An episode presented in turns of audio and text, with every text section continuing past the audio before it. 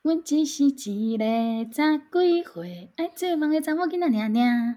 大家好，欢迎收听《南台湾大姑娘》，我是汤汤，我是球球。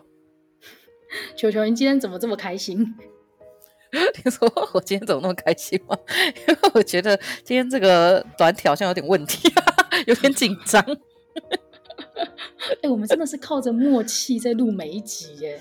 像我现在看到的你，就是一个完全静止的状态。我我现在看到，我现在看到你是会动，但是底下那个条不知道为什么没有在动。我现在觉得好紧张哦。没关系，没关系，让我们像平常一样，就是靠着那个默契完成这一集吧。但是讲到跟 平常一样啊，我们在前两集就是聊了你的前市长做好做满的朱立伦先生。嗯，那么这一集呢，我就想要来聊聊我的前市长了。哦，你的前市长，我觉得每一任都比我的精彩。真的，其实我们仔细一想，高雄的市长。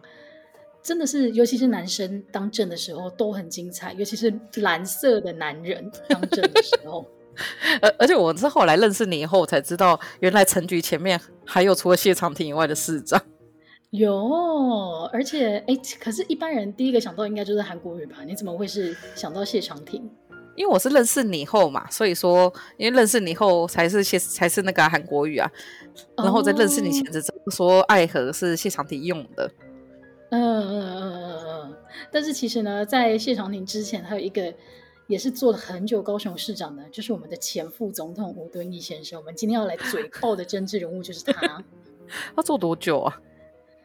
他做多久？我我其实对他做多久没有印象，因为那个他当市长是我很小很小的时候了。嗯。但是 我今天看了一下资料，发现他真的是一个经历，如果是以政治人物来讲的话，他是一个经历超级完整的人诶。他是一九四八年出生的，所以他今年已经七十四岁了。不觉得他还蛮挺拔的吗？挺拔？你是说他？哦，对，他看起来蛮。不宅的，就是这种宅的感觉。对对对，如果以传统的角的眼光来讲的话，是这样子没错。然后我刚刚有提到说他的政治经历非常的完整，就包括说大家知道他最近的一次最近的一次公职应该就是副总统嘛，跟那个马英九搭配的。嗯、那其实，在之前还有行政院院长、嗯、高雄市市长，嗯、然后因为他是南投人，嗯、所以他还当过南投县县长。那当然也就立法委员、台北市议员跟国民党党主席耶。我觉得当过南投县县长这件事情，就可以足足以证明他是一个怎样的人了。怎么说呢？因为我觉得，因为我觉得南投苗栗跟就是花莲都有一种，就是有一点欧德欧德的感觉，尤其是与南投。哦，哎、欸，我还以为你们说台中哎、欸，因为台中不是新闻媒体最喜欢讲的一个目标吗？哦，可是我觉得台中，我觉得台中有一点只是有黑道在他们那里。对，然后。然后，所以他们感觉就有这，可我觉得台中市长不太像黑道，他比较像黑道的喽喽。哦。Oh. 可是就是其他县的县长，就是都会看起来像黑道。我、嗯哦、这样是不是出没办法去这些地方玩，会直接被杀掉？你刚刚一边讲，我也在捏冷汗，想说，哎，奇怪，球球好敢讲哦。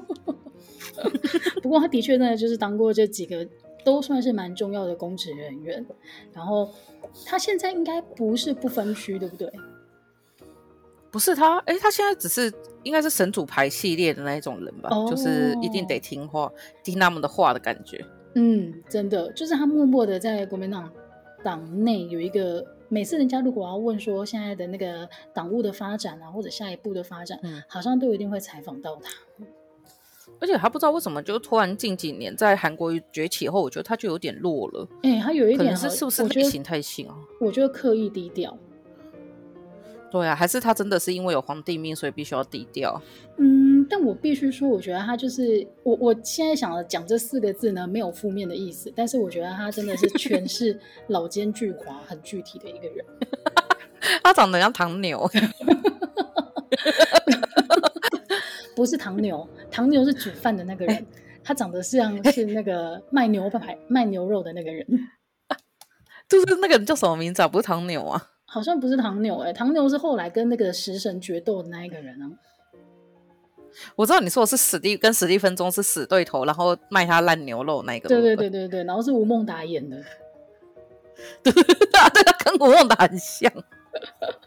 对，但是我讲这四个字不是说很负面，我的意思就是说，他其实是国民党党内我觉得非常非常会看风向的一个人，就包括说，嗯、你看韩国瑜崛起之后，其实他就清楚的知道，以群众的号召力来讲，他真的是比不过他，所以他也不会想要跟他硬碰硬，嗯、或者像之前的蒋万一样讲出一些什么哦，韩粉都比较不理性这一种，这一种呃，你知道不能讲出口，但是你不小心还是会讲出口的话。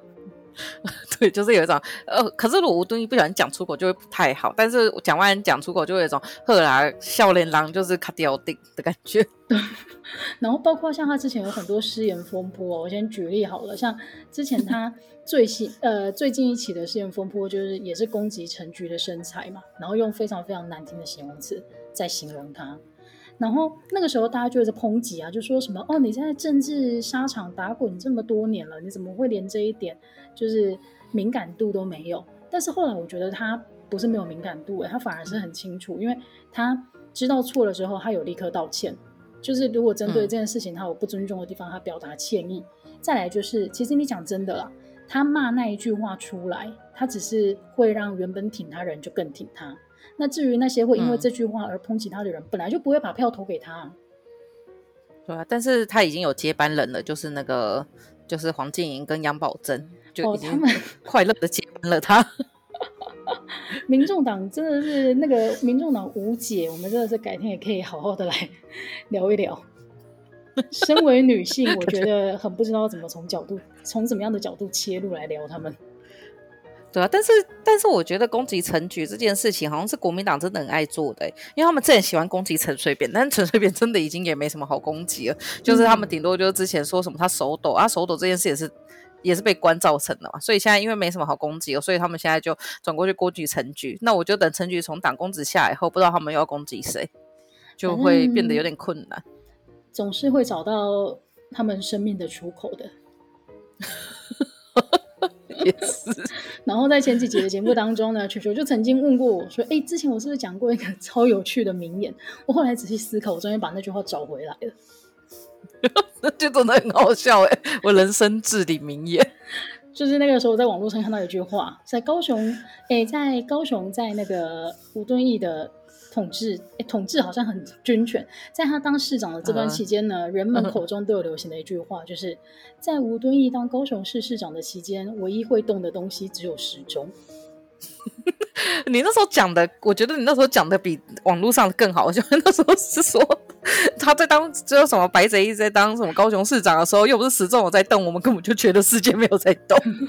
我觉得你那时候可以讲的更高飞，然后我就一直记得这件事，而且我记到我后来去民进党工作的时候，我还把这句话跟他们讲，那他们完全没有听过，但他们觉得超好笑。真的，我想说怎么可以没有听过？这句话就是非常的，因为你知道，像他当市长，我刚刚提过，是我年纪很小的时候。嗯、但是你回头再去看，就是高雄除了高雄港很赚钱这件事情以外啊，其他有一些相关的新闻浮上，而且是好的新闻哦，要浮上媒体版面的话，真的都是有印象的，就是从谢长廷之后。对，所以我一直以为前面的。所以我一直都不知道谢长廷前面到底是，而且我对谢长廷的印象也只有他那时候要选总统，oh. 然后呢，就是那一阵子，我觉得那一阵子其实后来想想，应该是电视台故意的，他们就很喜欢做一些命理节目，然后去分析他们的面相。然后我记得那时候分析谢长廷都是他长得像猴子，然后长得像猴子尖嘴猴腮，所以当总统是一件对台湾命格非常不好的事。然后我小时候深信不疑，就觉得说他讲的真是没错。然后他那时候讲好像讲马英九讲比较好，然后我想想，对我应该就是被骗的。可是我到很后来，我还是觉得谢长廷长得像。猴子，他不是长得像小夫吗？还是小夫是美化过后的选择？可是他长得真的就很像猴子，但是个好人，就是像你是好人。但是那时候命理节目这样子，我真的是觉得很，就是很，就是很印象很深刻。然后也是在命理节目上，他就一直说，就我都有皇帝命。哎、欸，所以你真的有看过这个说法哦？因为我后来仔细回想啊，我都是听，例如说乡野传说。或者是网络上面的那一些风声，然后主要就是说哦，因为他夫人很喜欢去算命，对不对？嗯，哎，这个这个我倒是不知道它真正的来源是什么。哦，我后来查到在以前的，嗯，我后来查到的来源是根据《一周刊》的报道，是那个时候那个就说他的夫人就是蔡丽仪，非常喜欢去算命，而且还向着姐妹淘透露说自己的老公有皇帝命，所以那个时候“皇帝命”这三个字就像“白贼义”三个字一样紧紧的跟随着他了。而且“皇帝命”真的超好笑，就莫名其妙变成一个梗啊！而且而且后来呃我那时候在看在类似三十三台以前那个超市，就是他们都有那个什么命运好好玩之类的节目新闻娃娃，然后他们就真的有好几集在做这一类的命理，然后那时候他们就说他有皇帝命，然后我那时候想说天哪，这种人如果有皇帝命的话，那台湾不就没救了？哎、但是话不要讲得太早哦，因为我觉得他现在只是蓄势待发而已，他没有要离开政坛的意思哎。天哪，天哪！他改天会不会从哪里挖出，从南头挖出一个碑，上面写吴敦义拯救台湾之类的？你说像那个石中剑，把那个剑从石头里面拔出来的，就可以成为国王这样的道理？对。然后我们刚好提到说，那个球球刚刚脱口而出了白贼义以外，其实呢，吴敦义他本身也讲过非常非常多的名言佳句。我觉得他是政治梗图王哎。嗯。就是如果如果再把政治民音再往回推个五年的话，我觉得十题里面有八题会是他，然后剩下两题就随便做来抽，因为不重要。那里面最经典的一题绝对就是白海豚，你还记得白海豚到底在干嘛吗？会转弯，我只记得白海豚会转弯。真的，等一下，是到底它的它的缘起到底是什么啊？好像说在彰化那边，那个时候好像要弄一个什么样的建设，然后可能会跟污染环境有关，嗯、然后就民众就你知道，就很多环保团体在开发案的时候都会担任一个很重要的声音嘛。嗯、然后那个时候就有人跳出来说：“哎、欸，那个地方是白海豚的栖息地耶，啊，我们现在盖这个的话，不就会你知道冲击我们的环保啊？”然后这个时候。吴敦义他就说，白海豚自然有它生存游水的这个路径，它也会转弯的。然后他那时候说白海豚，嗯，对。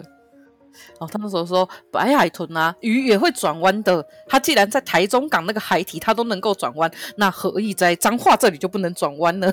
因为我觉得这都有趣。之前有一个叫吴敦义的名言佳句系列，然后一个 YouTube 的影片，我都看了有两百遍，因为太好笑，我每一个都觉得好好笑。所以你是意粉哎、欸？不是意粉啊，因为我觉得，我觉得能够像他这样子是一种演讲的模范。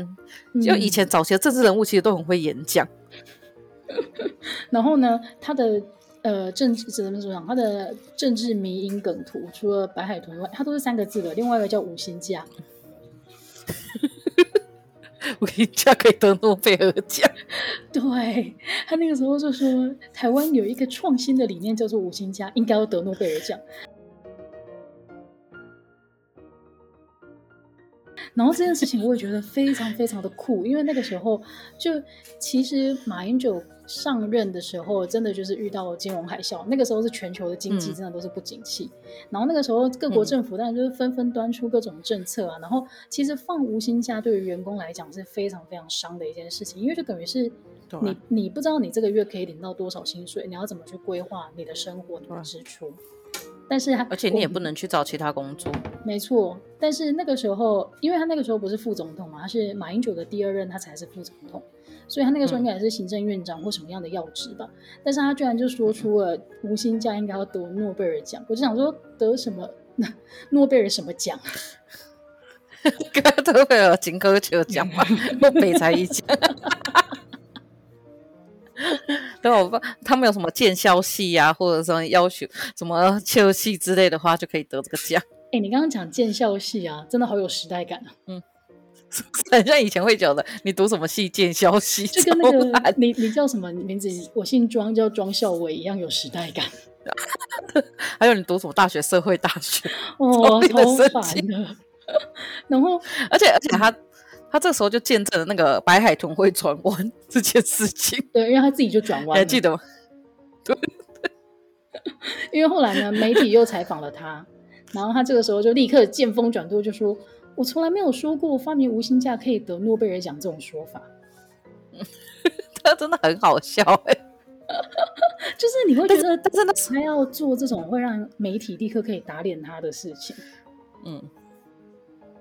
而且我跟你讲，因为那时候呢，那一阵子我就是实在是太喜欢这一支影片了，就是他讲这些屁话影片。然后呢，我就因为那时候我们不是才刚学那什么 iMovie 之类可以剪嘛，我就剪了一支影片，就是他说白海豚，然后白海豚会转弯，白海豚会转弯，白海豚会转弯。你说你自己做 remix 吗？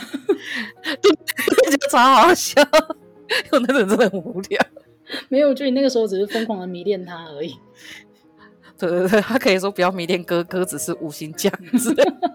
他真的很好笑哎、欸，哎、欸，他每我记得那一阵子，他每一年都会端出一个很好笑的东西。但是白海豚跟五星酱真的目前为止双冠。对，因为大家现在讲到五星酱，就一定会想到吴敦义，而且想无心酱下一句就是说可以得诺贝尔奖。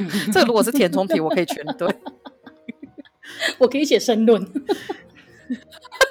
超厉害！请问是吴希佳为什么可以得诺贝尔奖？然后你就可以从那个时候什么金融海啸开始讲。真的，我可以引经据典，quote 吴敦义先生。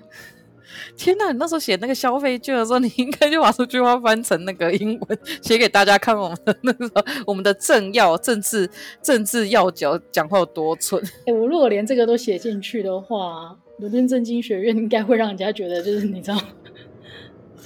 就是那个姓 博士的生产地，对对对对对对对，真的是很糟糕的一间学校，傻眼，我，笑死！然后其实除了刚刚我们提到的这些新闻事件以外啊，他他莫名其妙还有一个便民政策跟他有关，你知道吗？我记得。那时候机场办护照嘛？对，就是那个时候是他女儿带着孙子，然后要准备出国。然后其实出国的人，不管你是第一次出国还是你是出国老手，其实订机票的时候或者是旅行社都会提醒你说：“哎，你的护照要记得那个效期要有六个月以上哦，要不然你是出不了国的。嗯”然后。这件事情呢，像我们这种平民老百姓，当然就会记在心里啊。但是显然，就是贵人多忘事，就会比较容易忽略这个小细节。所以那个时候，他女儿带着孙子，就是要出国的时候，到机场才发现，天哪，我的护照效护照的效期不够了。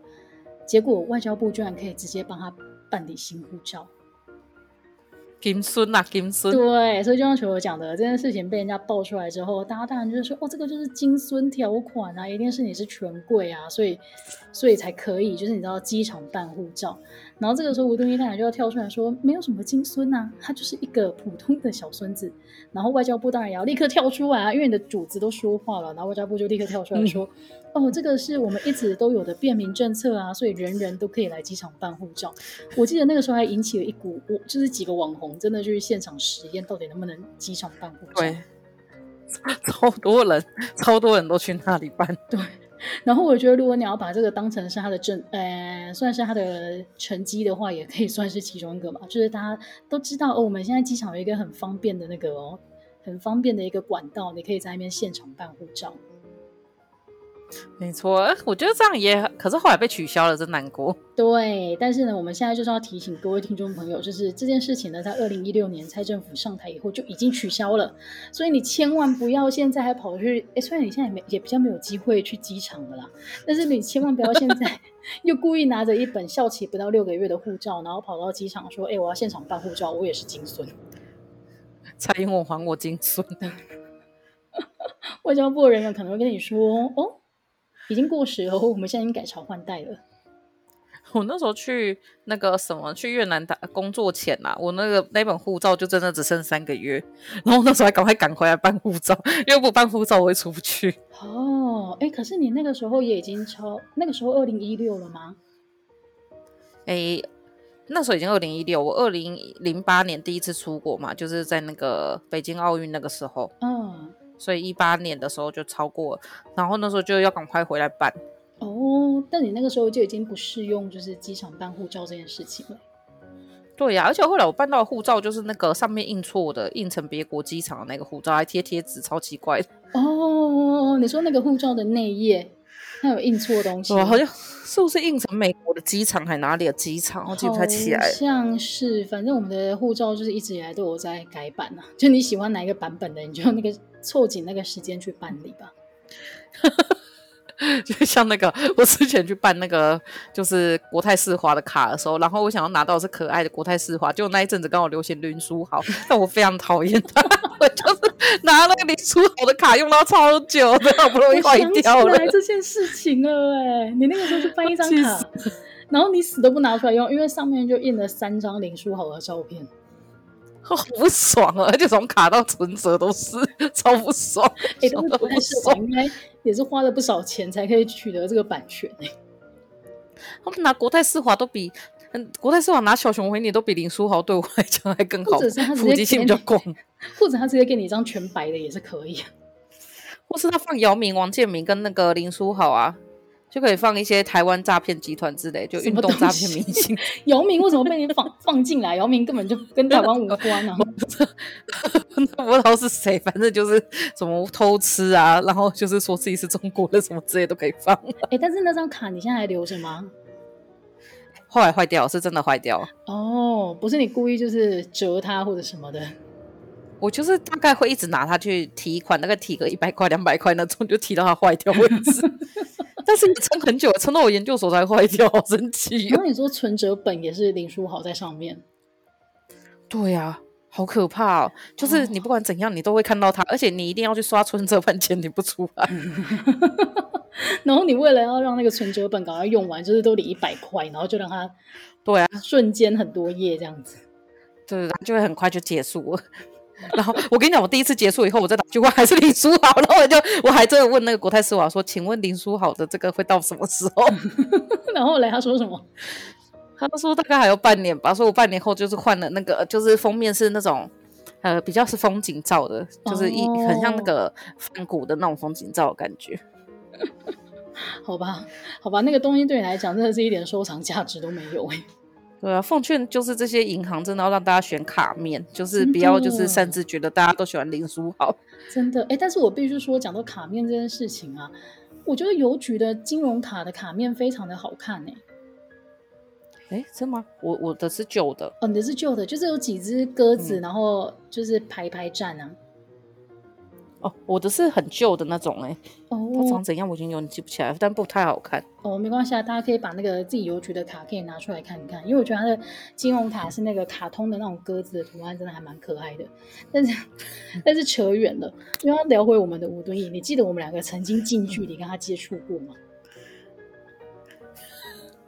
我记不太起来了，其实。好了，近距离是我夸张了，其实没有很近距离。有一年。我忘记是哪一年了。费玉清在小巨蛋办演唱会，然后那个时候我莫名其妙有两张票，我就跟球球说：“哎，要不要去看费玉清唱歌啊？而且还要跟邓丽君对唱，我是一个关洛音的表演。”然后他不是关洛音，他是利用记得那个全息投影的时候，对对对对对，他是投影技术，全新的技术。然后那个时候真的是还蛮酷炫的。那总而言之就是费玉清哎，不看白不看，所以我们就去看了。结果我们两个在进 对，而且位置超好的，位置超好的。摇滚区一楼，好不好？而且我们两个就是，然后我们两个在进场的时候就发现，哎，那个媒体联访区怎么那么多人啊？结果我们两个还没有往前凑上去看到底是谁在接受采访的时候，有一个路过的大妈直接大喊：“哦，是白泽毅呀！”然后我就现场超尴尬。就是我觉得那些拿麦克风跟照相机的媒体记者应该都有听到他在大喊这句话，因为他们应该很想笑。对，我觉得一定有人笑出来。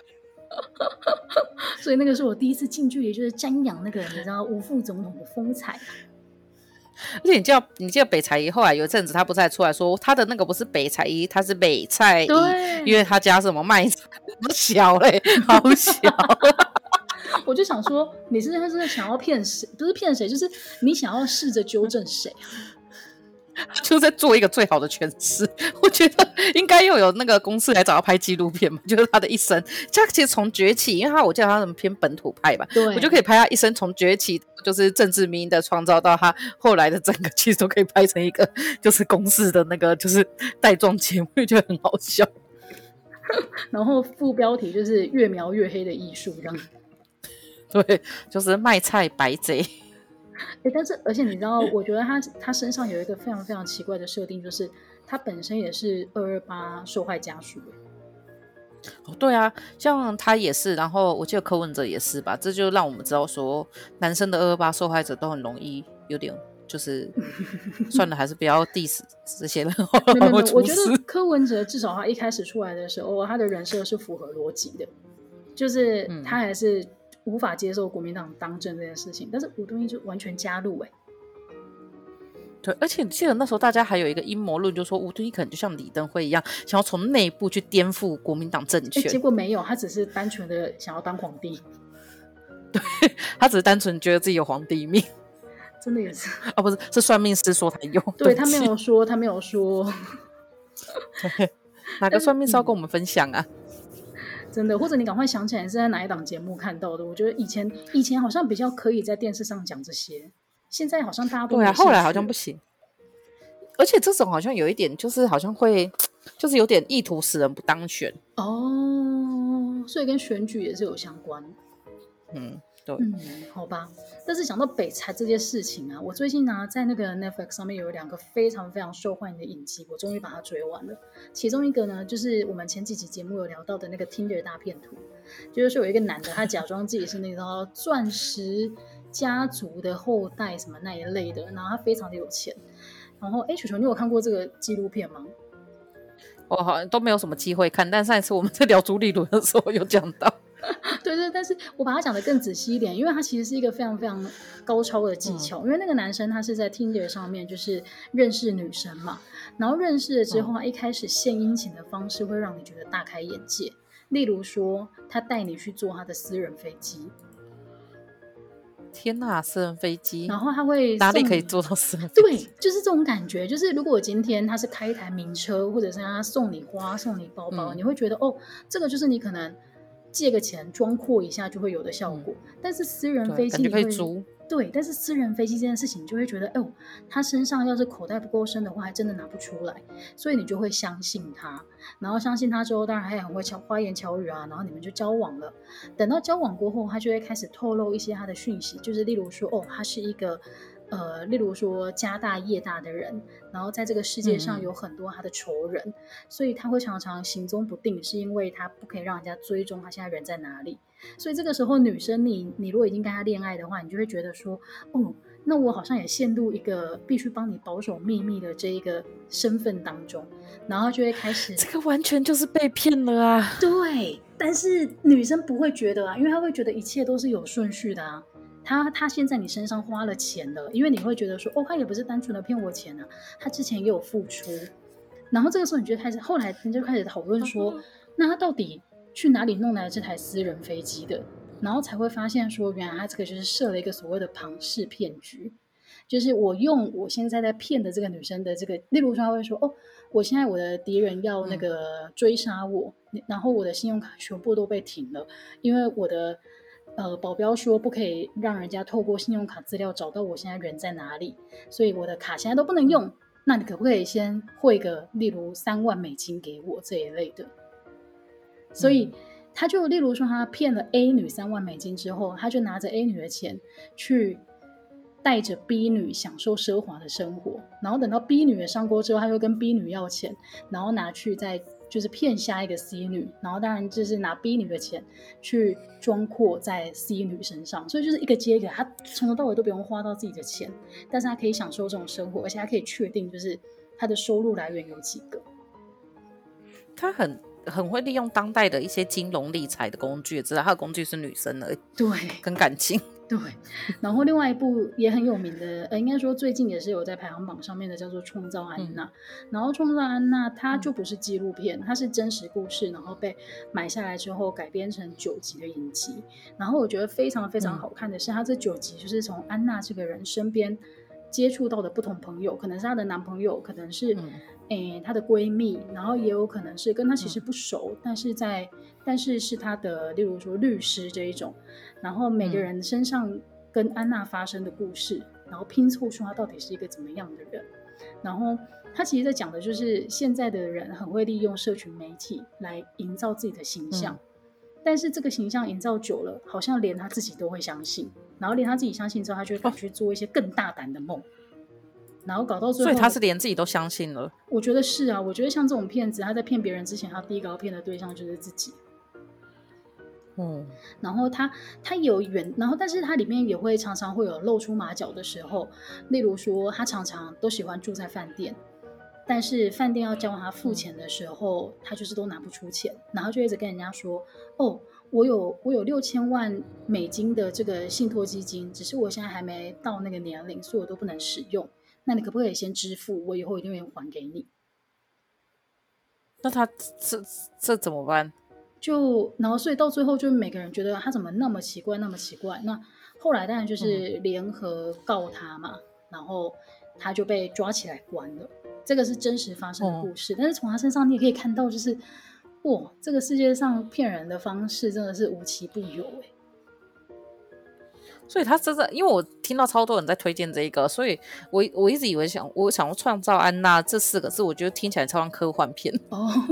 但是他讲的就是他怎么怎么呃塑造出一个根本不是他自己的人，然后活跃在纽约，就是非常非常上流社会的这一个小圈圈里面。嗯嗯，我觉得好像那个那个里奥纳多演的《神鬼玩家》。哦，对对对对对，他还是扮演各种不一样的角色嘛，然后穿梭在各种不同的人当中，然后没有人知道他的真面目是谁。但是他当他被揭穿的前一刻，你会不会替他有一点紧张，不知道该怎么办？对，可能是因为他真的很帅。对，但是我们在现实生活中虽然不会遇到这么夸张的人呐、啊，但是其实也多多少少有一些被骗的经验呢、欸。嗯、像是我自己啊，我觉得前几年很流行那种在路边就有那种皮肤明明比你还要差的妹啊。然后问你要不要填问卷，其实是要把你拉进后面的那个 后面的店里面。你真的很贱，就是买保养品，不是吗？你有没有买过？我有哎、欸，我是在那个我们家附近的家嘛，然后第以前那个一楼不是都会有那种类似保养品公司嘛，然后他就是会跟你说哦，就是。他就可以做一下，可以帮你就是护肤哦，护做脸。然后因为我没有做过脸，然后那时候觉得很开心。然后去他也确实有做脸，然后做完脸以后呢，他就做到一半就开始要跟你推销东推销西西，然后你不想要，他就不帮你继续做，他也不让你走。然后那时候真的在那里跟他僵持了四个小时以后，最后我就说，呃，那我可以。就是我真的就只能签约，然后我记得签约那时候好像是两三万的保养品吧，夸张。然后但是因为我那时候很很很穷啊，我怎么可能就在大学而已？然后后来呢，我就拿着那个，就是我就离开那以后，隔天我就拿收据回去要退款。然后他就说不能退款吧，吧，这最后就僵持了非常非常久。然后我就跟他说，那这样我要报警了。然后他才说，那就是就是一定要付什么手续费，就是一个五百多块的保养品。那我想说算了，就从几万块到五百多块就认了。就我是从头到尾都拿不到那一罐保养品。我想说那五二零是保护费吧，完全就是、啊，我就付了一个保护费。而且你不觉得他们那个白的为我做脸有另外付钱哦？哈。好糟糕哦！对，是做脸啊，另外付。可是你那个时，你那个时候怎么会被拉进去啊？因为我没有成功的被他们拉进去过。因为他们就在旁边，然后你经过的时候就会跟你聊天，或者是就会给你一个，现在不都会发一个小小保养品给你，然后就说可以做试用哦。嗯、然后因为我就是一个一开始以前脸皮比较薄的人，所以他们讲的时候，我就不小心就想说，哦，好吧，那就听他们讲完好了。但现在的我已经是一个。你知道现在在东区，就是路上，在东区中孝敦化那里，Zara 附近就有开了一间，就是类似保养品店。然后你去的时候，他就一直很在在拉客，然后就一直给你保养品，而且他会追超远超远，就是一定要推销到你。嗯、然后我现在都会用吼的，然后、哦、真的、哦，因为因为有些他们真的是，就可能有些人，对，因为他们其实已经有点是那种会去拉扯你了。然后，所以如果你不凶的话，他们就会一直。反正他们就会两三个一起出动，然后直接挡在你前面，所以你从四面八方都走不了。哎、嗯欸，可是你那个时候，超可怕的。你那个时候看到两三万块这个数字，你没办法拒绝哦。他就是我跟你讲，我觉得因为他是因为在做脸，不是会带到旁边的那种小房间嘛，对对对，所以他是根本不让我出去。哦。就直接封锁那种，所以我就是真的我是离不开。然后那时候是真的觉得有点害怕，因为一般的卖场就一到三楼嘛，所以他他会带你去四楼做脸，好可怕啊。然后四楼，所以你也不知道怎么出去啊。真的，这真的是很可怕。所以大家的第一步就是千万不能跟着他走。真的，但我之前也有那种就是被，可是那一次就是好险是遇到真的是实际上是这样子，就是我遇到那种品客试吃。然后就是要填说，嗯、呃，你是不是你觉得他们的改版是什么，是不是好的？然后后来不会发现这些很多是那种要，就是比如说把你迷昏，然后。可能把你卖掉什么之类的，哦、真的。然后那时候去的时候是真，是真的是一个试吃的，就我跟我朋友去，所以我那时候在品客改版前我去试吃，然后他又挑了品客的新罐子，觉得哪一个比较好。哦、但我觉得蛮幸运的，现在想想那个时候也不应该去啊。哦，对啊，其实如果要吃东西的时候会比较危险。你刚刚讲的做脸也是危险，因为例如说他把东西涂上你的脸了，你就会想说至少他要帮你弄干净，你才会离开。嗯，我觉得他们也是抓准的、这个，不知道怎么弄干净。对，他们也是抓准了这个心态，他觉得如果你的脸上还涂了东西的时候，通常你就不敢走。对，哎，现在好，那就告诉大家，身上要带一包湿纸巾哦，就是可以应付这种状况。对对，或者是说你身上就真的不要带钱，也不要带卡，嗯、你就去卖场，就是带个一千块钱，就最多就被骗掉一千块。哦，真的。甚至你可以先买东西，你可能剩个十块，就说那我走十块可以走。那除了像这种卖场的、啊，我觉得前几年很流行的，也有那种诈骗集团打电话来。这个应该烦哦，这个应该大家已经接到不想再接了吧？包括说最常见的就是那一种哦，哎，不好意思，你的信用卡操作错误哦，所以现在如果你不改的话，你就要连续缴十二期啊，我们会送十二组一样的东西到你那边，可以吗？就会有这一种的。然后我记得我接到过几次，然后有一次因为那个对方他的口音实在是太明显了，他就是那个口音，他有点像是那种可能是广东那边的，就有点像香港人在讲中、嗯、呃普通话的这一种感觉。然后因为他口音实在是太明显了，所以后来我就跟他说：“哦，我不需要，我就把电话挂掉。”但是我后来仔细一想，哎我网络上常看到有人是怎么跟这些诈骗集团，你知道就是。聊聊天，然后把他们耍的那个团团转的这种经验，但是我那个时候就是想不起来，我就是急着就把电话挂掉了。哎，我那时候第一次我有遇到这种，然后我第一次的时候是在大学的时候，就二零大概零八年那个时候还还没有流行，然后那时候因为我是在。读册上面买书，然后就接到这一种电话，嗯、然后我那时候真的很紧张，所以我那时候是真的有把账号抄下来，想要去汇的。但是因为我们那时候在电台嘛，然后就我转头，然后跟你们聊天，我就忘记这件事。哦、然后后来好像是好像是谁啊？就之前还是谁就说最近好像有流行这种诈骗，然后我突然意识到我刚刚是接到诈骗电话嘛，差点去汇款。真的，因为刚开始的时候大家都没意识，而且他念出来的资料是真实的。嗯就是哎，我就是前几天在哪一个网站买了这些东西，没错。那如果有你如果有这个资料，啊、你应该就是那个店家吧，而不是诈骗集团吧？结果殊不知，全部都是诈骗集团。后来想想，这些店家应该要赔钱呐、啊，就是你可怎么可以把我们的资讯给外泄？或者你的治安就是超有问题的、啊。对呀，不然他怎么会知道我三天前在那里买那本书？这很可怕哎！你的名字是谁？你的电话，然后你买了什么东西，全部都外泄。然后多少钱？他连多少钱都知道。对呀、啊，好，这些店这些真的是，你如果要做网络卖场的话，拜托拜托大家把治安弄好一点。对，但是好险，现在如果有手机支付就会比较困难，可能很快就被骗。但因为以前还要操作 ATM，所以本来想说爬到二楼去，那现在如果说你可以 Line Pay 给我们了，我们就立刻转过去，钱就没了。然后就想说啊，干，干我为什么 Line Pay 干？真的，你在 ATM 按，你在 ATM 按的时候，可能还会有热心的警察过来跟你说：“我巴上你红牌拿呢。”对对。然后现在可能你在手机支付完后，我觉得应该要汇款前应该要跳出说，请注意是不是诈骗之类的。不过我们两个这个真的都是小钱呐，你有没有遇过那一种大笔金额的故事？我自己，我姑姑就是，呃，可是我一直都不知道这到底是真的假的。就我姑姑呢，就有一天就跟我们说，以前她就有一天说，她在那个去逛市场的时候，然后遇到金光党，嗯、然后金光党呢就不知道对她念了什么符咒，然后她就去领了六七万块给他们。啊？然后因为那一阵子真的是金光党非对，然后那阵子是金光党真的非常的有名，就是很多人都有被金光党骗，就很多那种婆婆妈妈，嗯、所以我就一直深信不疑。但我后来就是我。就是后来长大后仔细想想，会不会我姑姑只是把它拿去花掉，或者是说有必须要用钱的地方，然后就说他被金金光党骗，也是有可能，或者是他那个时候是一个比喻，例如说他拿去投资，然后全部被套牢，他就说啊，我这个就是遇到金光党，结果你一直以为他被金光党骗。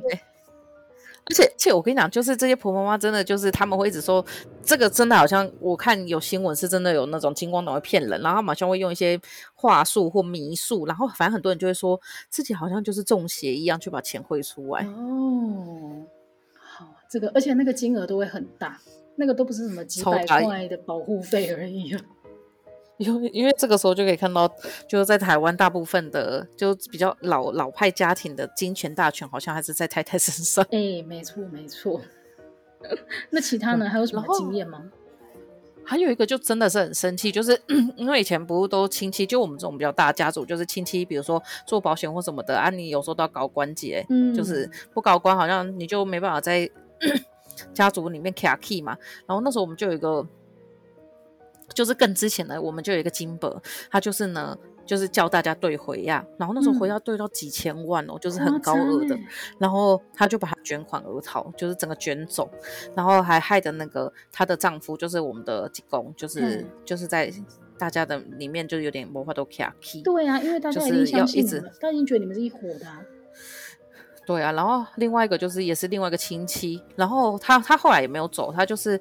做保险，然后那时候因为以前的保险费都是很多保险业务会来找你收嘛，就说他收去缴，然后所以我觉得大家就很习惯这件事。然后那时候也是说，我们就交给他，他再拿去缴。然后后来是到了，反正到了后来有点闹翻的时候，然后我妈在另外要帮我找保险用保险的时候，才发现我两年他都没有帮我交保险费，好就我根本没有保单，好贱哦，我就两年都交给他。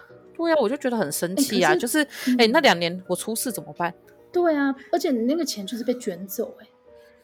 嗯，就是，而且他没有离开哦，他就是就就是当做没这件事情，夸张。然后，可是你们那个时候把现金给他的时候，哦、难道不会想说，哎，例如像我们现在每年如果被扣保费的时候，都会有一个类似类似呃收据这一种证明吗？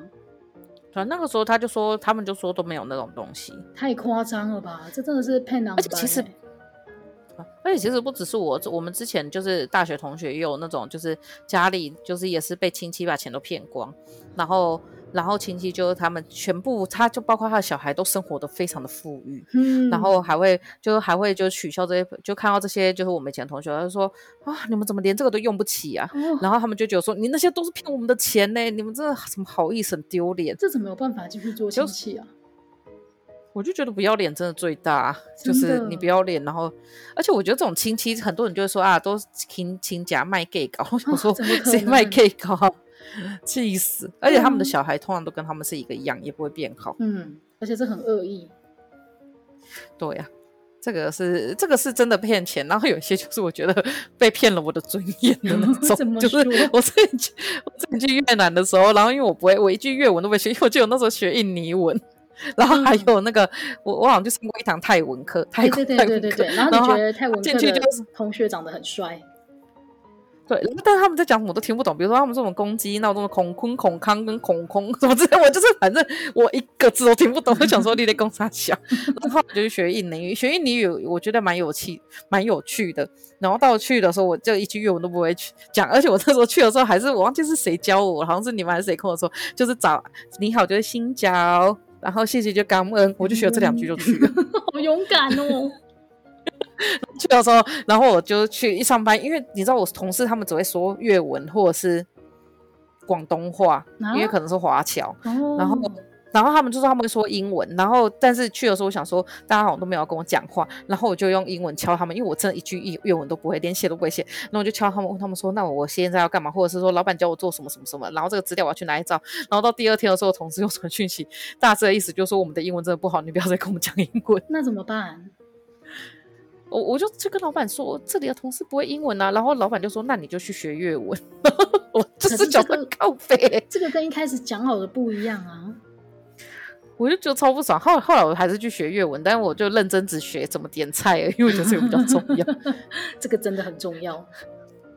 对，而而且有一次我好像记得我学学学，然后有时候他们就在讲说明天要去吃什么，然后我就想说明天要去吃什么，这句话我学到，然后我就用了明天要去吃什么，嗯，就明天要去吃饭这个因为我们跟他们讲，然后我还获得同事们的掌声。他们其实也是友善的啦。对，他们其实是友善，我觉得在越南上班没有不快乐，只是老板很鸡掰而已。嗯，而且就是骗人。然后再就，对啊，然后再来就是那个，你知道只有华人会骗华人嘛？就是去的时候，然后因为我只会讲中文，然后就路边就有那种讲中文，我就买了一罐可乐，你知道越南可乐都没有气，然后我就买了一罐三万。就是他们好像是我忘记为什么理由，我有点记不太起来了。我改天下一次想到再讲。好然后就是我就买了一块三万月盾的可乐，大概三万月盾大概是四十五块台币。好贵哦。然后那时候就想，超贵。然后我就想说啊，这可能进口货吧，比较贵。就我那时候把越南想的太落后了，然后后来我就买，就是普通的 便利商店看，就是上平台发现一罐只要五千，好贱哦！然后果然华人才会骗华人呢，去死！真的好过分哦！你你被朋友骗的经验吗？会不会那种就是讲中文的人骗的经验？我觉得不到骗，但是真的就是你不能相信，你不能觉得说哦，我们都是讲一样的语言的，我就可以对你比较放心。通常他们都会先骗你。我没有被骗啊，但是我觉得从之前的经验，就是听别人的说的的说法，我就觉得嗯，我们还是时时刻刻要保持戒心的。对，特别是跟你讲同样话的人，真的对他保持戒心。没错，没错。那不知道为什么，后来我就嗯，后来我也没有被越南人骗，就是我就一开始的时候去买买东西的时候，你不是都会不知道多少钱嘛？然后你就会很讲讲到很摇摆的，就拿十万越盾给他 给他同学，我跟他找钱，不知道说给这个东西是多少钱。好嘞，这走出，但是也都没有被骗过，走出自己的一套生存法则很重要。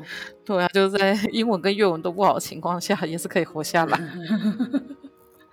哦，那我们的节目今天最后呢，为什么走向一个这么励志的面向呢？就是说鼓励大家啦，就是这个世界上有很多坏人，但是还是同时有不少良善良的人，像是我跟球球就是善良的人。对，我们两个是好人。对对对对对。好人才会在空中陪大家聊天聊这么久，那希望大家今天听得开心哦。我们节目就到这边结束了，大家拜拜，拜拜。